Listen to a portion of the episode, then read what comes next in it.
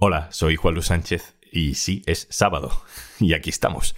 Pero es que aparte de sábado, también es el último día del año. Un año muy importante para el diario.es porque hemos cumplido 10 años. En septiembre hicimos un gran festival en Valencia para celebrar nuestro décimo aniversario y allí grabamos un capítulo muy especial de un tema al día, con público, contando batallitas de nuestra fundación, nos llovió. Bueno, hoy recuperamos ese capítulo. Antes de dejarte escuchar, aprovecho para darte las gracias. Gracias por haber hecho de 2022 el año del podcast en el diario.es, por escuchar un tema al día y por hacernos llegar el mucho cariño que sabemos que, que nos tenéis porque lo notamos estas fiestas aprovecha para recomendar a la familia y a los amigos que nos escuchen y de camino pues que se hagan socias y socios del diario.es. Venga, no me enrollo más, te dejo con este episodio lleno de batallitas. Así fundamos el diario.es.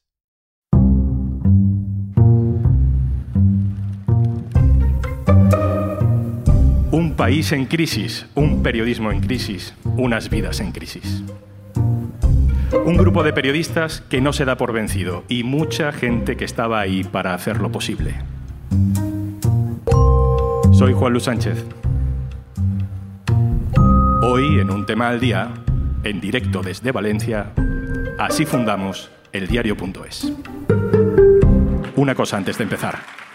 Hola, soy Juanjo de Podimo. Me cuelo un momentito en este episodio especial de Un tema al día para felicitar a eldiario.es en su décimo aniversario. Y para recordarte que si eres oyente de un tema al día, tienes 60 días gratis de Podimo en podimo.es barra al día.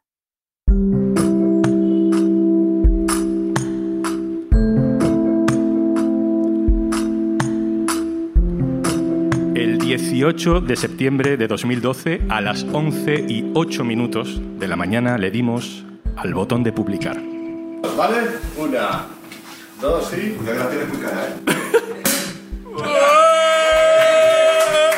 12 personas brindamos con cava barato en vasos de plástico en un piso diminuto del centro de Madrid. Nos dijeron que aquello no saldría bien, pero en ese momento, en ese momento sentíamos que no podía salir mal. Comenzaba una aventura que nos ha traído hasta aquí, una década después, rodeados de gente que nos ha hecho posible. Hoy hacemos este podcast desde la plaza del Ayuntamiento de Valencia, celebrando el Festival del Diario.es por nuestro décimo aniversario. Gracias por venir.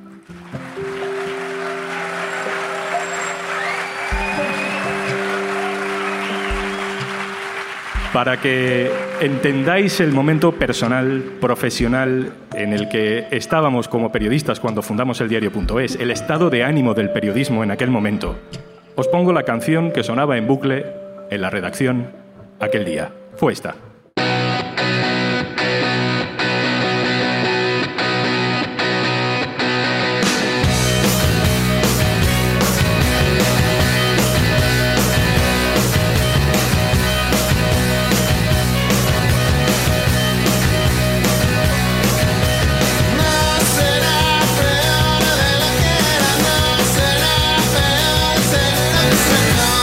Será peor de lo que era. Si lo intentábamos una vez más, saldría bien.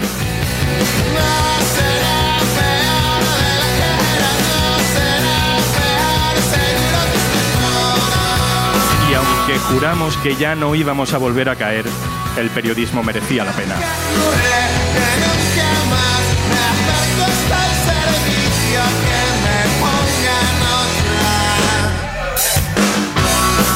En realidad esta canción de los planetas habla de una adicción y tú pensarás que es adicción a otra cosa, pero en nuestra cabeza siempre será adicción al periodismo, a pesar de todo.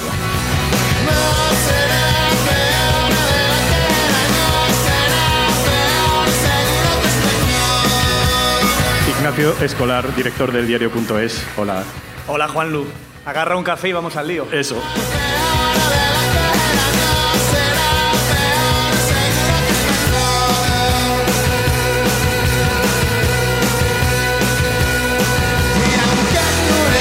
Toca hablar de nosotros. Ese día, hace 10 años, mientras sonaba esta canción, recuerdo a Ignacio Escolar en su silla sentado a mi izquierda, al lado de una ventana que básicamente lo que tenía al otro lado era una pared. A través de la ventana casi podías tocar la pared. Era un sitio pequeño, era interior. En la mesa, Ignacio, tenías un portátil, un paquete de folios para apoyar encima un monitor y ya, no teníamos mucho más. ¿Qué recuerdas tú de ese día? Que teníamos más ganas que medios, que recursos y que, en fin, eh, y que lo que más teníamos era una ilusión tremenda por empezar. Aquello era lo que en arquitectura llaman un trampantojo, que es este recurso de que parezca que está enfoscado y muy decorado y en el fondo está pintado. ¿no? Era todo un periódico de trampantojo, éramos poco más que un blog. Tú decías y tenías toda la razón que había más gente que había más secciones que gente en el periódico en aquel momento. No, sé si estás de acuerdo, pero creo que el diario.es se levantó en parte sobre las cenizas, sobre la, frustración por el estado del periodismo. Incluso un poco sobre el trauma de una suma de personas que teníamos como un poco de rabia, que afortunadamente pudimos canalizar a través del diario.es, un poco de trauma por todo lo que estaba pasando en aquel momento. Eh, y, creo que hay mucho de eso en el lema, en periodismo a pesar de todo. ¿Qué, ¿Qué, significa para ti periodismo a pesar de todo? ¿Cuál fue tu trauma fundacional? A pesar de todo eran las enormes dificultades que teníamos para poner en marcha un medio de comunicación con cuatro pesetas que habíamos juntado con los ahorros de un grupo de amigos y los locos que nos habíamos embarcado en la aventura yo entonces era un, era, en fin, era más joven, evidentemente. Tenía 36 años y ya era exdirector, que es una cosa que, que en los periódicos suele ser un puesto en el cual ya te jubilas y estás retirado. Pero yo no tenía edad de retirarme como, como exdirector en las tertulias y tenía ganas, después del fracaso de mi primer intento como director, que fue como director del periódico público, de demostrar que podíamos poner en marcha un periódico desde cero en el peor momento posible y demostrar que este oficio en el que, en el que estábamos y del que éramos adictos tenía futuro y que éramos capaces de hacerlo además con la ayuda de los lectores. Ahora hace 10 años de la fundación, pero la semilla, creo, de la conexión del diario.es y de la sociedad que nos ha respaldado durante todo este tiempo, o al menos de la sociedad que reclamaba referentes informativos nuevos, estaba sembrada desde un poco antes. Vivíamos en un país, ¿os acordáis?, donde a los jóvenes nos llamaban ninis, donde se decía que no nos interesaba la política, y que no nos interesaba el mundo. Y se decía eso porque no comprábamos periódicos de papel. Y si no comprábamos periódicos de papel, eso significaba que no nos importaba el mundo, que no nos importaba la vida que sucedía a nuestro alrededor. A, nadie le dio por pensar que a lo mejor es que esos periódicos no estaban sirviendo para contar el mundo. Hasta que de pronto un volcán dejó salir todo lo que no querían ver.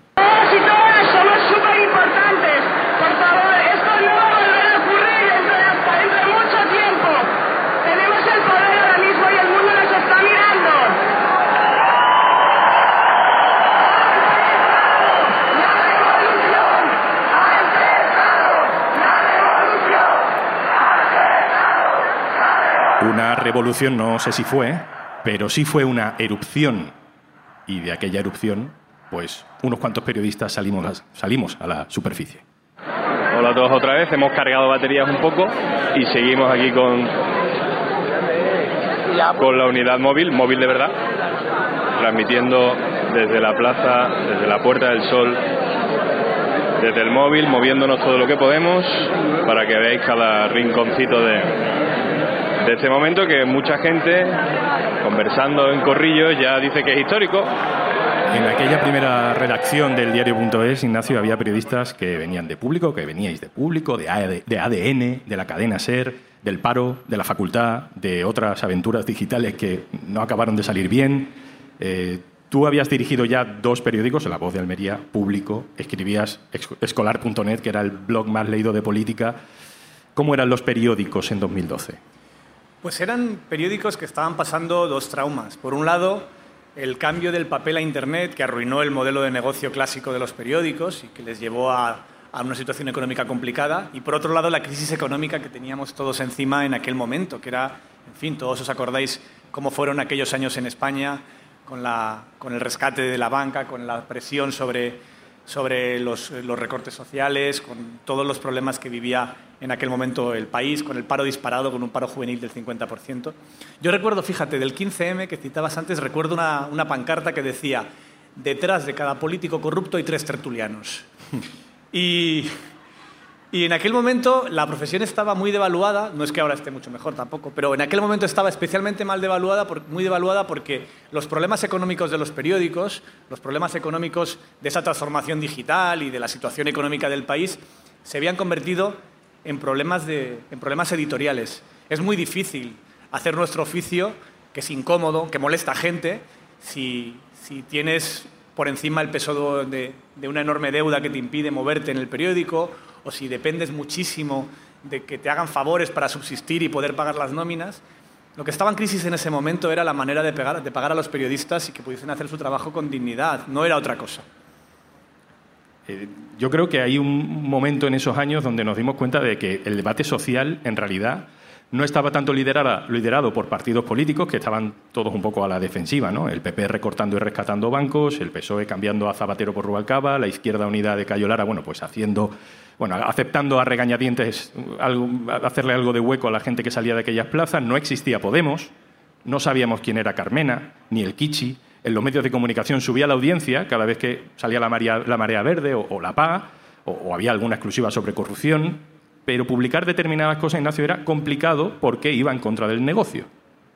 Nosotros, yo creo que una de las razones por las cuales nos fue bien y empezamos a hacer socios, lectores, audiencia, es porque no es porque fuéramos ni más valientes que otros periodistas, ni mejores periodistas, había, hay periodistas estupendos en muchos medios de comunicación, pero nosotros éramos más libres. Nosotros podíamos hablar de desahucios porque no debíamos dinero a los bancos. Y podíamos hablar de la nueva política porque no debíamos favores a la vieja política.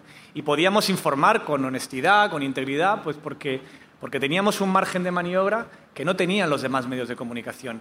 Y eso en aquel momento era lo más importante. Lo más importante era poder de verdad tener una voz libre, eh, como la que lamentablemente muchos otros periódicos en aquel momento, cada uno lo intentaba y había excelentes periodistas en muchos sitios, pero en aquel momento, en ese momento tan malo económicamente, era muy, muy difícil poder, poder publicar según qué noticias que nosotros publicábamos. Ya sabes que hay una idea que le doy bastantes vueltas. ¿no? La, vida no se divide en partidos políticos. La vida se divide, se divide en problemas, en alegrías, en lo que nos pase, y luego los partidos políticos, bueno, pues tienen que decidir qué hacen con eso que nos pasa. En aquellos años había oportunidad de abanderar informativamente temas como los desahucios, las migraciones, la transparencia, el feminismo, sin que nadie nos acusara de defender a ningún partido, que estaban a otras cosas en aquel momento. ¿no? Eh, eso, con el paso del tiempo, digamos que el debate político ha ido cambiando y estamos en un ciclo un poco más de partidos de nuevo, ¿no? Sí, ha cambiado mucho todo en estos últimos diez años. En aquel momento había una necesidad de una sociedad civil y había una crisis de la representación que todavía hoy sigue coleando y que sigue dando vueltas para un sitio, para otro. Yo creo que ahí hemos, nosotros conseguimos conectar con un montón de gente que se sentía huérfana, que no entendía, que no se veía representada en ningún medio de comunicación. Y desde luego tenemos claro que más allá de que haya partidos con unas ideas, con otras, nosotros somos fieles a unas ideas y no a ningún partido político, ni uno, ni otro, ni el de más allá. Ahora ya sabes que siempre nos provoca problemas porque, porque la gente a veces prefiere leer las noticias que le dan la razón, ¿no? Y nosotros preferimos escribir las noticias que son verdad y eso a veces genera conflictos. En todos estos años han tratado muchas veces de menospreciarnos, sobre todo cuando empezamos a tener un poquito de fuerza para destapar casos de corrupción o meter los dedos en lugares donde nadie quería mirar. Por ejemplo, publicamos la existencia de una caja B de dinero en el Partido Popular desde su fundación y uno de los primeros líderes del Partido Popular, Hernández Mancha, llamó a la radio para decir que éramos una hoja parroquial Antonio Hernández Mancha. Es que la sede es muy importante. Hablo también de Iñaki Gabilondo, y ustedes tienen en diario. es una especie de hoja parroquial que no lee nadie, pero la que ustedes luego le prestan sus Nosotros nos hacemos eco de las noticias que consideramos importantes.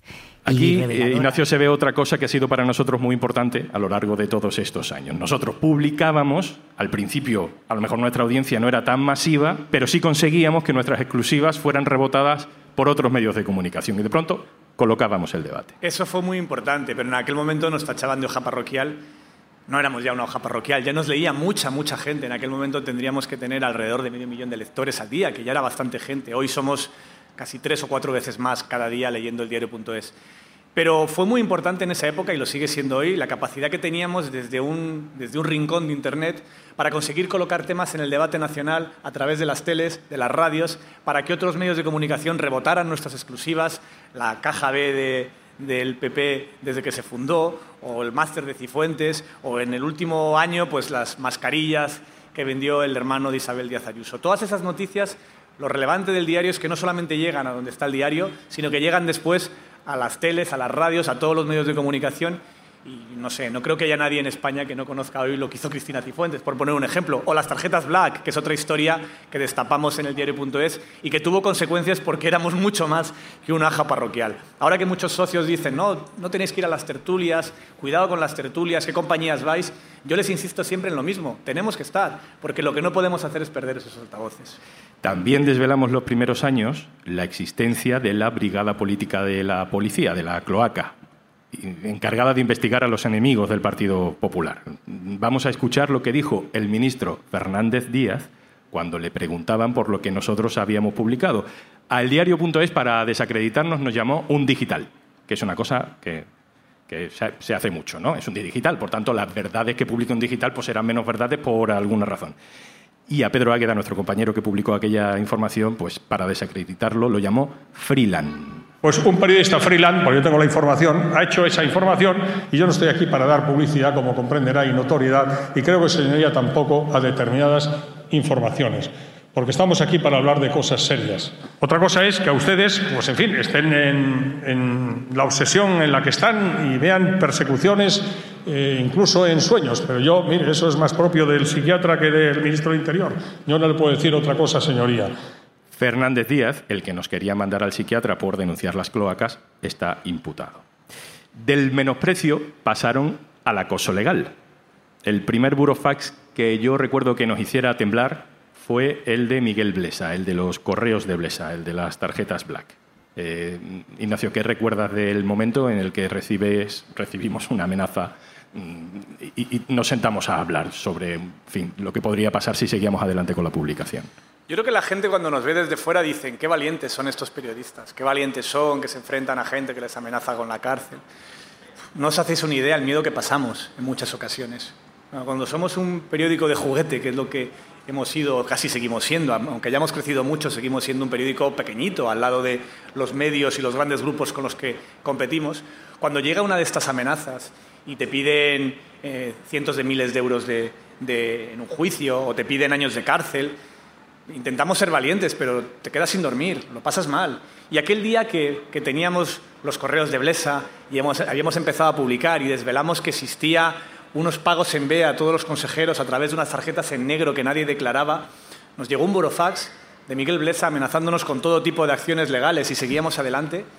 Y claro que pasamos miedo, pero la clave no es que tengas miedo, yo creo que el que no tiene miedo es un temerario. La clave es que seguimos adelante a pesar de ese miedo y publicamos la información.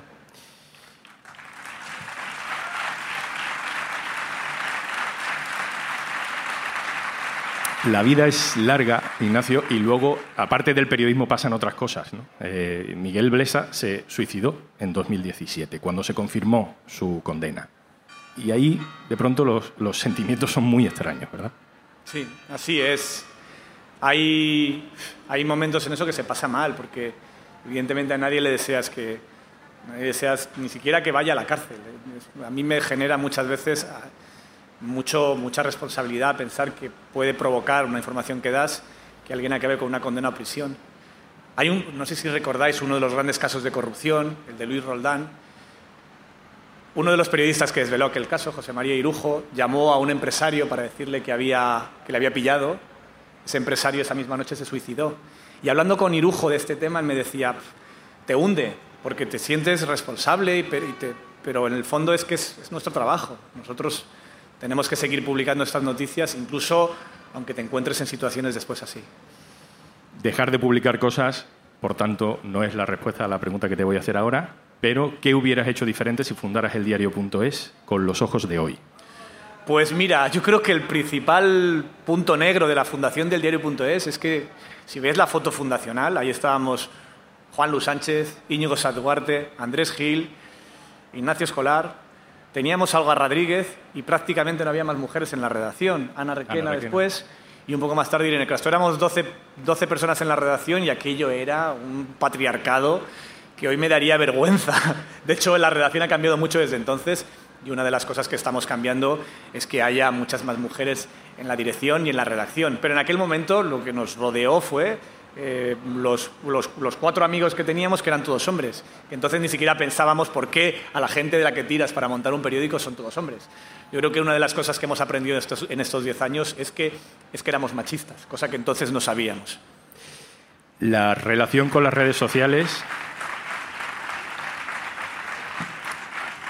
Quiero hablar contigo también de la relación con las redes sociales. Hace 10 años, digamos que éramos un poco la generación ciberutópica. Eh, tú y yo, desde luego. Hemos evangelizado a la gente y hemos intentado convencerle de que gracias a Internet se podía hacer de todo, entre otras cosas, el diario.es.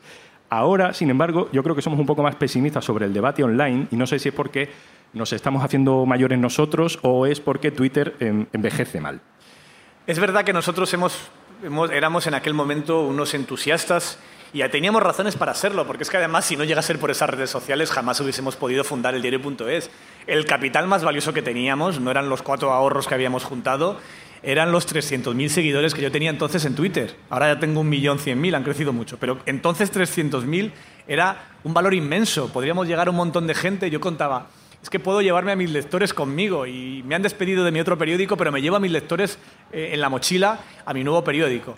Y aquello fue muy valioso. Yo creo que lo que ha pasado en las redes sociales es que, es que han empezado a estar enormemente manipuladas por partidos, lobbies, grupos de interés, personas que al final están manipulando el debate público, intoxicando a la población y es terrible que de, la, que de la utopía de un debate democrático hayamos pasado a desastres como el Brexit, como Trump, que no se explican si no es por las redes sociales y la injerencia que hacen algunos allí.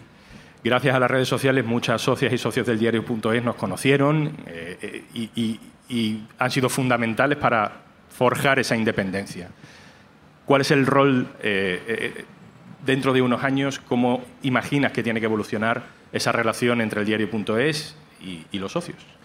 Pues creo que tiene que ir a más. Yo creo que muchos socios les pasa con el diario.es como cuando yo me dedicaba a la música pop, al indie, y todos los grupos molaban en las maquetas y cuando fichaban por una multinacional ya eran una mierda y ya no triunfaban y ya estaban vendidos. Y hemos crecido y, mucha gente, y muchos de nuestros socios nos ven así. Se han hecho mayores, se han convertido ya en mainstream, ya, ya no nos necesitan como antes. No es verdad, no es verdad. Nosotros una de las grandes noticias de estos 10 años es que cada año que pasa dependemos más de los socios y menos de la publicidad. Es una de las cosas que han cambiado en los últimos 10 años. Empezamos con un 70% de los ingresos por publicidad, un 30% de los socios, y ahora está prácticamente a la par. Y es una noticia estupenda. Y en el futuro, y contaré algo al final de este festival, que no os quiero anunciar todavía, pero contaré algo muy importante al final de este festival, quiero que los socios se impliquen todavía más y que nos ayuden a, protegernos, a defendernos y a hacernos mejores aún, porque de verdad creo que, que es muy importante que en el diario.es les escuchemos.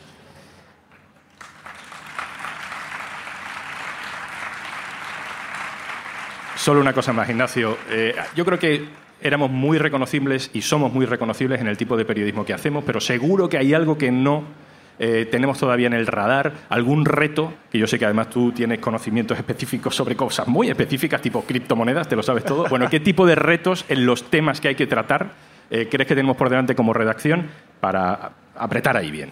Yo creo que tenemos que ser pesados, muy pesados, muy insistentes con la emergencia climática. Es la noticia del siglo, y escuché el otro día un periodista que decía, es la noticia del siglo, pero es tan lenta que nunca hay una novedad. Estamos contando la misma noticia durante 100 años, pero es la noticia del siglo. Y creo que tenemos que ser insistentes y tenemos que mejorar mucho ahí para de verdad que la gente sea consciente de que nos estamos jugando el planeta de todos, que, que se dice pronto, que parece poco, pero que es, es fundamental que insistamos muchísimo ahí. Ahí tenemos mucho que mejorar. Es un placer ver esta plaza llena, pero se nos está acabando el tiempo. Una cosa antes de marcharnos. Hola, Juanjo de Podimo, otra vez por aquí. Qué ilusión nos hace poder acompañar a eldiario.es en esta celebración de 10 años de periodismo independiente. En Podimo, la plataforma de podcast y audiolibros, llevamos un año apoyando el podcast Un tema al día y ya nos sentimos parte de la familia.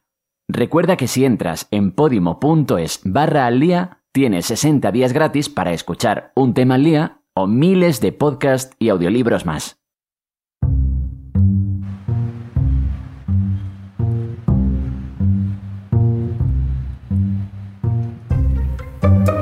Ignacio Escolar, ¿10 años más? Y 100. Tenemos que construir un periódico que nos sobreviva a todos. Qué vértigo. Feliz aniversario, Ignacio Escolar. Gracias. Y al público que nos mira, que nos oye desde la plaza del Ayuntamiento de Valencia y también por streaming. Muchas gracias por venir por escuchar nuestras batallitas, pero hay que contarlas de vez en cuando para cargarse de energía. Es una experiencia inolvidable. Esto es Un Tema al Día, el podcast del diario.es. El capítulo de hoy ha sido posible con la colaboración de todo el equipo de marketing y eventos del diario.es, con la realización de Alberto Espinosa, el sonido en directo de ciertas producciones y Agencia Viernes. Y por supuesto, con el trabajo del equipo habitual de Un Tema al Día, que estamos juntos y no es habitual. Carmen Ibáñez, Marcos García Santonja, Pedro Nogales y Zascun Pérez. Yo soy Juan Luis Sánchez. El lunes, otro tema. Un abrazo. Gracias, Valencia.